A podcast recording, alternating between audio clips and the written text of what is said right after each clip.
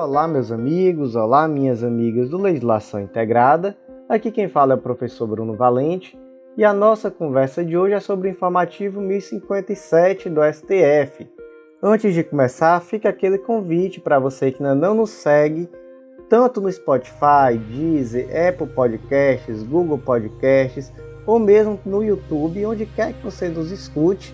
E para você que também ainda não ativou o sininho, para ficar sabendo de todas as notificações.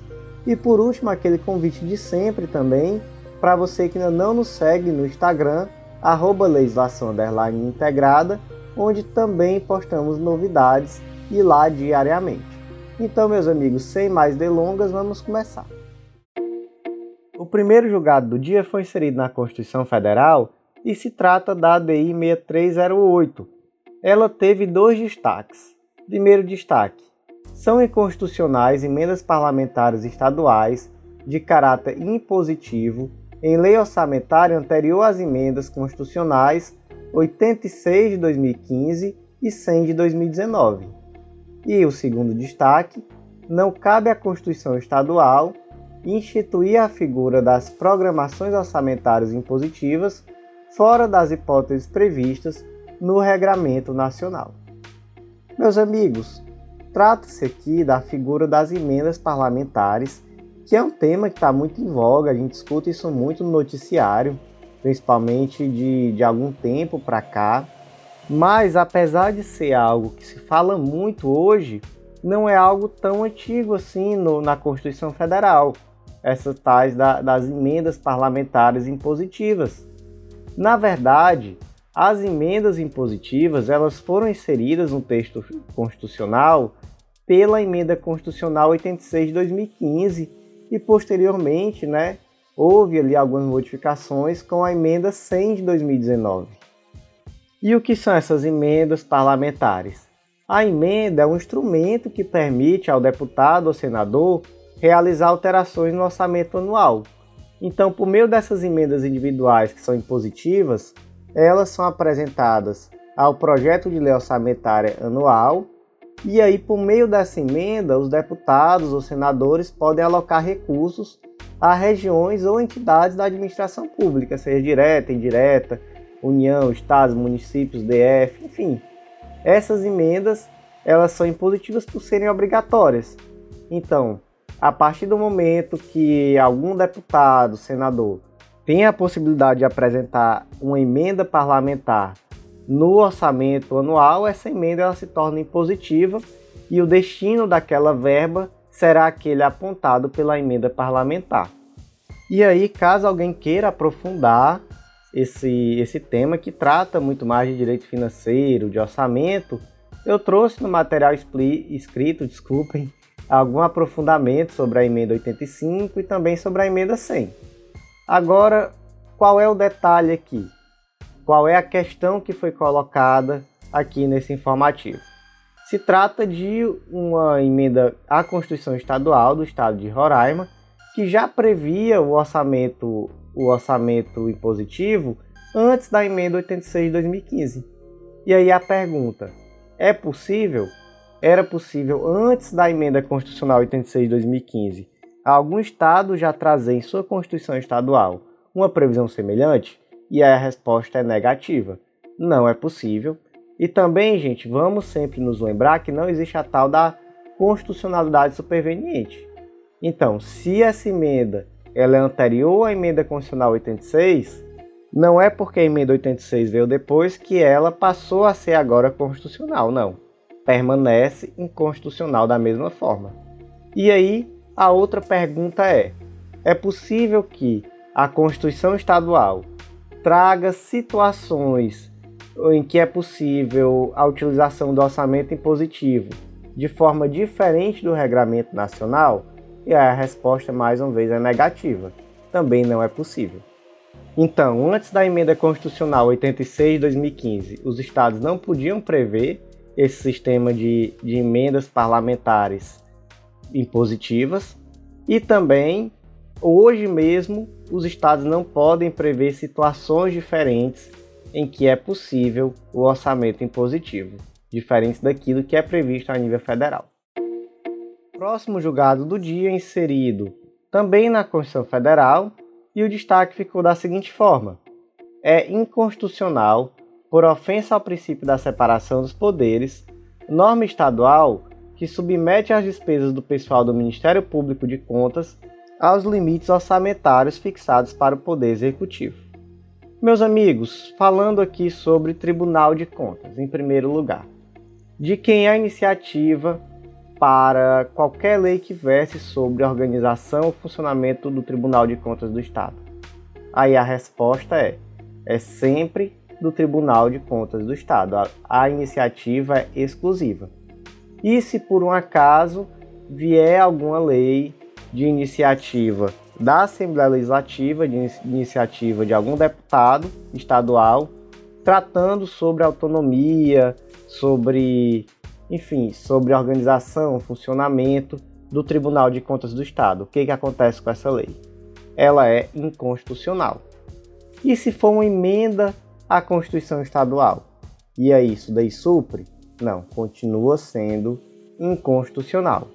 Isso daí, meus amigos, foi decidido, por exemplo, na DI 4191, em relação à lei de iniciativa do, de iniciativa parlamentar, e em relação à Constituição Estadual, a emenda à Constituição Estadual de iniciativa parlamentar, a DI 5323. E aí fica agora a pergunta: e se for uma lei que trate sobre o Ministério Público que atua junto ao Tribunal de Contas? É possível a iniciativa parlamentar? Não, também não é possível. E mesma lógica, mesma coisa, também vai ser iniciativa do Tribunal de Contas. Até porque, meus amigos, lembrem-se que o Ministério Público que atua junto ao Tribunal de Contas, ele não funciona igual ao Ministério Público normal. Ele não é independente. Na verdade, ele está dentro da estrutura organizacional do Tribunal de Contas. Então, cabe ao Tribunal de Contas a iniciativa. E da mesma forma, quando a gente fala aqui em limites orçamentários, essa, essa iniciativa para tratar sobre orçamento do Ministério Público do Tribunal de Contas é do próprio Tribunal de Contas. Então não é possível confundir o orçamento do Tribunal de Contas ou mesmo do MP que atua junto ao Tribunal de Contas com o orçamento geral do Poder Executivo, sobretudo por uma questão de iniciativa. Cabe ao Tribunal de Contas a iniciativa da lei orçamentária que vai tratar sobre o Tribunal de Contas. Próximo julgado do dia também inserido na Constituição Federal e é uma tese de repercussão geral, tema 1046. São constitucionais os acordos e convenções coletivos que, ao considerarem a adequação setorial negociada, pactuam limitações ou afastamento de direitos trabalhistas, independentemente da explicitação específica de vantagens compensatórias, desde que respeitados os direitos absolutamente indisponíveis. Meus amigos, temos aqui uma decisão que trata sobre negociação coletiva no âmbito dos direitos trabalhistas. Então, aqui, por exemplo, negociação coletiva entre sindicato patronal e sindicato laboral. Essa daqui é mais uma decisão no informativo 1056 tivemos uma decisão muito perversa ao direito consumerista, aqui temos outra decisão igualmente perversa ao direito consumerista no informativo 1057. E é muito interessante porque antes da reforma trabalhista de 2017, a lógica da negociação coletiva era a lógica de buscar direitos ao trabalhador. Então, o, o grande objetivo, a, a negociação coletiva em si, ela via de regra se pautava sempre pela busca de mais direitos. Então, se tinha uma hora extra de 50%, se buscava uma hora extra de 100%. Se tinha uma carga horária de trabalho mensal de semanal de 44 horas, se buscava diminuir para 40 horas. A lógica era essa. Mas com os sindicatos absolutamente enfraquecidos, destruídos, pela, pela reforma trabalhista, a lógica se inverteu. E hoje é muito comum, extremamente comum, negociação coletiva para reduzir direitos. Veja só que loucura. Até porque muitos poderes foram tirados dos sindicatos. Então, por exemplo, para a gente tratar aqui de, de um pequeno exemplo, não é? um pequeno, não, um grande exemplo, a questão da desnecessidade de negociação coletiva para demissão em massa, que foi uma das novidades introduzidas pela reforma trabalhista. Então veja só, se potencializa em primeiro lugar um discurso de crise, né, no sentido de que ah, as empresas estão em grande crise financeira, se fala ali muito e ocorreram muitas demissões em massa nesse período, e se coloca ali uma negociação coletiva desproporcional, com sindicatos fragilizados, com uma baixa margem de, de negociação. Então, por exemplo, essa questão, por que, que eu trouxe essa questão da demissão em massa? Porque hoje a empresa pode simplesmente dizer: ah, não vamos negociar aqui de reduzir direitos, então vou demitir em massa.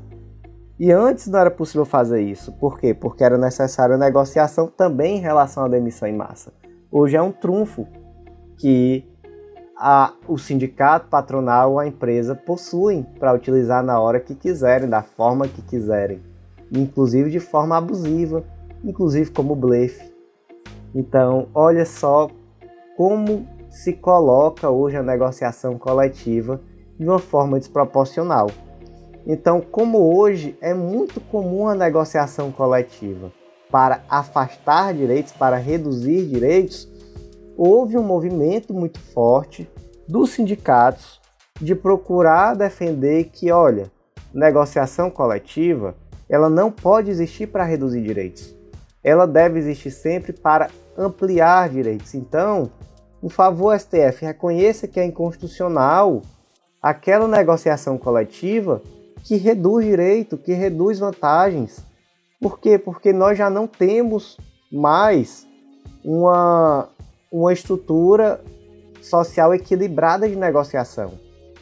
Com a reforma trabalhista, os sindicatos foram colocados em uma situação de extrema desvantagem, de extrema de extremo desequilíbrio.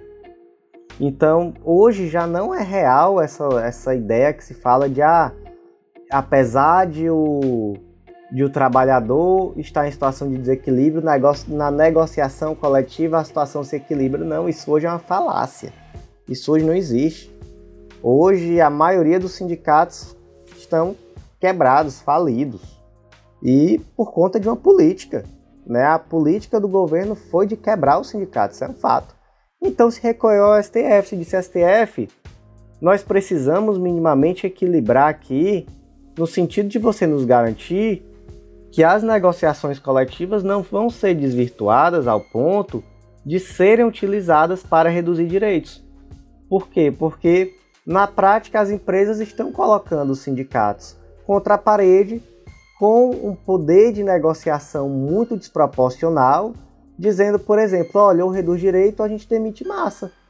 E a gente, por exemplo, não tem mais a possibilidade de negociar os termos de uma demissão em massa, de negociar se pode ou não acontecer essa, essa demissão em massa.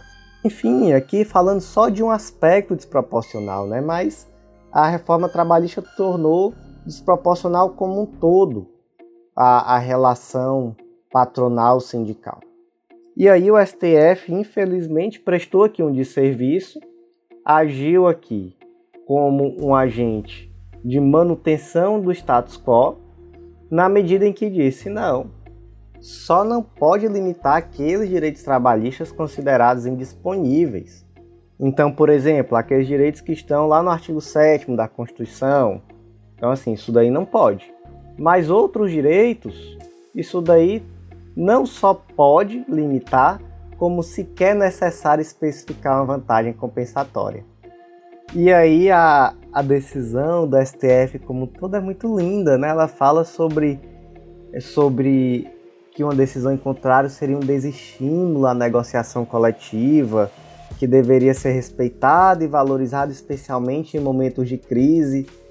E isso aqui é o perfeito retrato do que foi a reforma trabalhista, que foi uma reforma que fingiu estimular a negociação coletiva, trouxe ali é, alguns, alguns artigos tratando da importância da, da negociação coletiva, dizendo que a negociação coletiva faz lei entre as partes, e por outro lado, quebrando as pernas de um dos lados da negociação, então destruindo os sindicatos. Tudo isso também é se valendo muito de algo que já foi por muito tempo implementado na cabeça das pessoas, que é uma lógica maniqueísta de que sindicato é ruim, sindicato.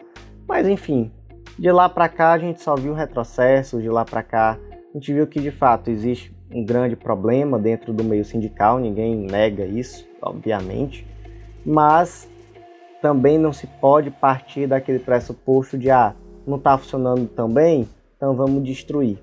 E aí a gente vê hoje o que, que acontece quando se trabalha, quando se implementa uma política de destruição de movimentos sociais importantes, como é o movimento sindical, que hoje infelizmente respira por aparelhos.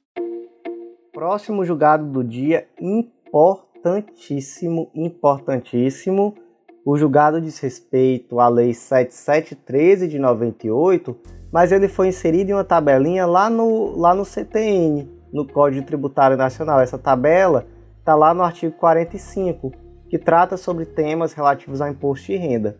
E o destaque ficou assim: é inconstitucional norma que prevê a incidência do imposto de renda sobre valores percebidos pelo alimentado a título de alimentos ou pensão alimentícia. Veja só o que, que diz o artigo 3 da Lei 7713.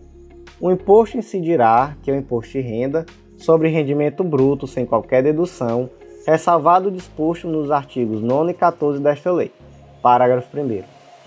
Constitui em rendimento bruto todo o capital, melhor, desculpe, todo o produto do capital, do trabalho ou da combinação de ambos, os alimentos e pensões recebidas em dinheiro e ainda os proventos de qualquer natureza, assim também entendidos os acréscimos patrimoniais não correspondentes aos rendimentos declarados. Gente, olha só que insensatez. Suponha que o João trabalha com carteira assinada e ele recebe o salário dele. Ele paga imposto de renda sobre o salário dele. Só que aí ele pega uma parte desse salário e ele paga de pensão para um filho. E aí, esse valor que o filho recebe também vai incidir imposto de renda sobre esse valor. O que, que se está fazendo? Se está bitributando, se está duas vezes cobrando imposto de renda, basicamente pelo mesmo fato gerador, porque quem, quem produziu renda não foi o alimentado, foi o alimentando. E aí, na prática, que há um bis idem, então, por conta disso, houve a declaração da inconstitucionalidade desse dispositivo, não só dele, mas também dos artigos 4 e 44 do anexo do decreto 9580 e também do artigo 3 caput, parágrafo 1 e 4 do decreto-lei 1301, com o intuito de afastar o imposto de renda daqueles valores decorrentes do direito de família, então alimentos, pensões alimentícias. Próximo julgado do dia inserido no Código de Processo Civil e o destaque ficou da seguinte forma, que são dois destaques na verdade. Primeiro, é inconstitucional norma estadual que institui sanções processuais diversas à legislação federal para litigantes que abusem do direito à prestação jurisdicional e um procedimento mais restritivo para requerer o benefício da gratuidade de justiça. Segundo destaque, é constitucional norma estadual que fixa custas processuais mais elevadas para causas consideradas de alto valor ou alta complexidade. Amigos, aqui, por exemplo, temos em relação ao primeiro destaque, né? Lá no artigo 99, parágrafo 3 do CPC, determina-se que presume-se verdadeira a alegação de, de insuficiência deduzida exclusivamente por pessoa natural. Por outro lado, a lei estadual aqui nesse caso que é uma lei do Estado do Rio de Janeiro, ela diz que ao pleitear a gratuidade da justiça, o parcelamento das despesas ou pagamento de custos ao final, ou qualquer outro benefício que diz respeito ao recolhimento de custas, o postulante deverá desde logo apresentar as informações pertinentes e, deixando de fazê-lo, o juiz relator, o órgão colegiado, conforme o caso, de ofício a requerimento, poderá determinar a vinda dos dados ou informações constantes de sistemas informatizados. Então, olha só como é muito mais restritivo do que a normativa federal, que diz que aquela declaração de hipossuficiência que é deduzida por pessoa natural tem presunção de veracidade. Então, veja só que contrassenso, que lei estadual muito mais restritiva do que a lei federal. É possível? Não, gente, não é possível. Da mesma forma, essa lei também trouxe aqui sanções processuais relativas ao abuso do direito à prestação jurisdicional, em situação muito mais danosa do que o CPC. Então, aqui, por exemplo, havia situações em que a condenação seria ao décuplo, né, 10 vezes o valor das custas processuais. Isso daí por conta, por exemplo, de uma ausência justificada da audiência, ou enfim, dentre outras situações. Então, claramente inconstitucional essa lei e por isso vários dispositivos dela foram declarados inconstitucionais, inclusive lá no material escrito tem a íntegra dessa lei para que você possa verificar quais foram os dispositivos declarados inconstitucionais. Em relação ao segundo destaque, é, determina-se que é constitucional norma estadual que fixa custas processuais mais elevadas para causas consideradas de alto valor ou alta complexidade.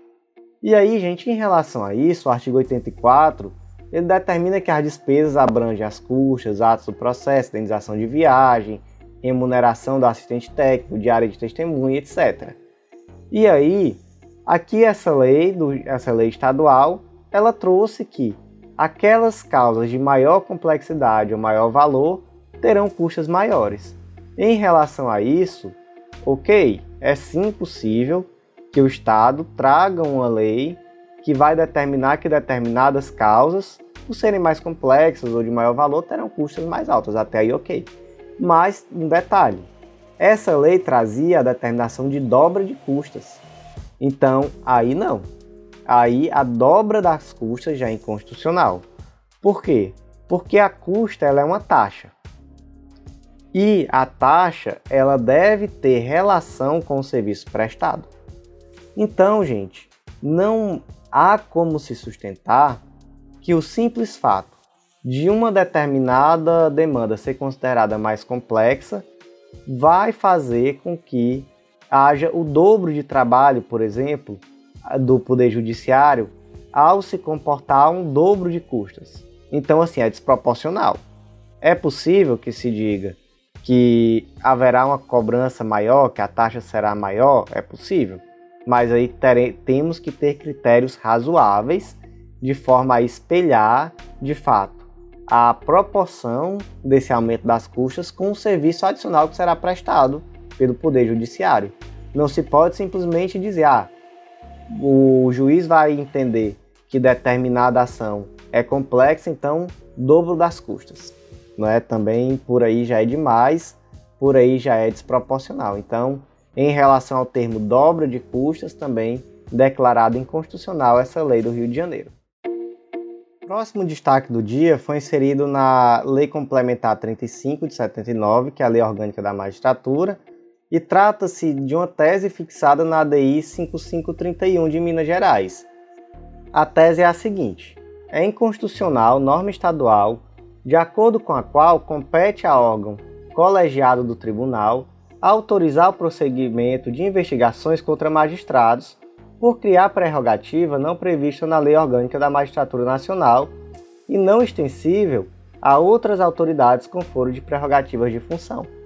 Gente, o que, que diz a Lei Orgânica da Magistratura sobre o tema?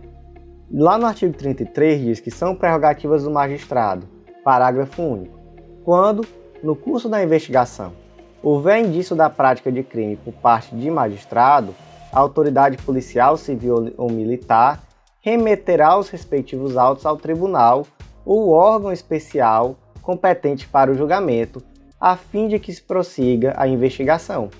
Já aqui, meus amigos, os magistrados possuem prerrogativa de função, né, se for juiz de primeiro grau, por exemplo, no Tribunal de Justiça do Estado.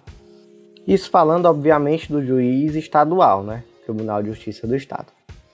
Só que a lei do Estado de Minas Gerais trazia que para que o juiz fosse investigado era necessária prévia, prévia autorização do órgão colegiado do tribunal competente.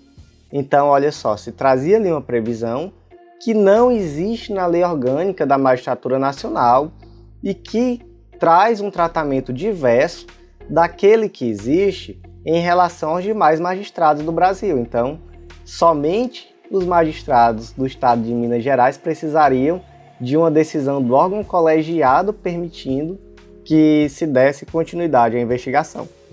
E aí, o STF declarou a inconstitucionalidade da expressão na primeira sessão, porque o que, que se dizia naquele artigo? Que na primeira sessão o órgão colegiado deveria permitir ou não, não é o andamento da investigação, e se deu uma interpretação conforme a Constituição a expressão órgão competente do Tribunal de Justiça para se determinar que quem deve autorizar o prosseguimento do, das investigações é o relator e não o órgão colegiado.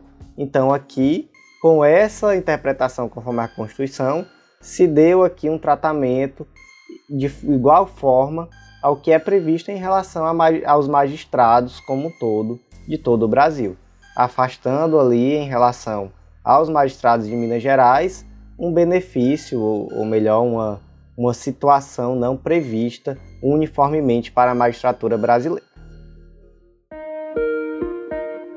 Então, meus amigos, por hoje foi isso. Eu agradeço muito a você que ouviu até o final e faço aquele convite de sempre para você que ainda não é nosso assinante para acessar legislaçãointegrada.com.br. Lá você pode acessar tanto os nossos materiais gratuitos, materiais de degustação. Você pode fazer o cadastro gratuito na plataforma para conhecer como é que funciona os nossos materiais. Materiais esses que te dão um estudo integrado de lei seca e jurisprudência, um estudo organizado, um material atualizadíssimo, toda semana atualizado, pelos informativos e também pelas novidades legislativas, e um estudo de longo prazo, com acesso ilimitado a vários planos de leitura, não só por carreira, mas também por edital. Então, assim, tudo que você precisa para um estudo completo de lei seca e jurisprudência. Então, meus amigos, eu aguardo vocês. Não deixem de fazer parte do nosso clube, não deixem de conhecer, acessar legislaçãointegrada.com.br e eu aguardo vocês não só no nosso clube, mas também no nosso próximo podcast. E por hoje foi isso, um grande abraço.